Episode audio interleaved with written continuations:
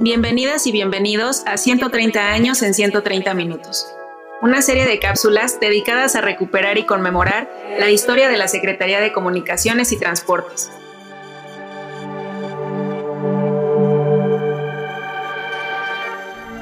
Hoy hablaremos sobre la modernización del telégrafo y su papel en las catástrofes naturales. Durante la segunda mitad del siglo XX, la Secretaría de Comunicaciones y Transportes impulsó la renovación y ampliación de líneas físicas e inalámbricas del telégrafo.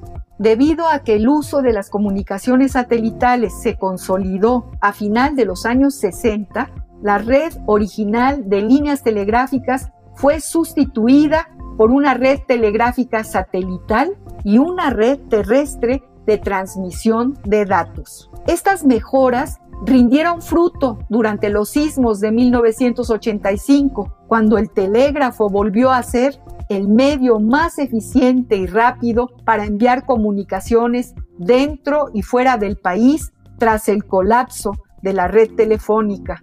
En 1986, Telégrafos Nacionales abrió una etapa diferente en su historia pues se transformó en un organismo descentralizado de la SCT. Tres años después fue absorbido por Telecomunicaciones de México, Telecom, entidad que integró los servicios de telégrafo, radiotelegrafía y comunicación satelital. Entérate de esto y más en El Mirador y consulta el tiempo y su memoria para tomar el pulso de 130 años de historia de la Secretaría de Comunicaciones y Transportes en el micrositio elmirador.sct.gov.mx. Gracias por escucharnos y hasta un nuevo episodio.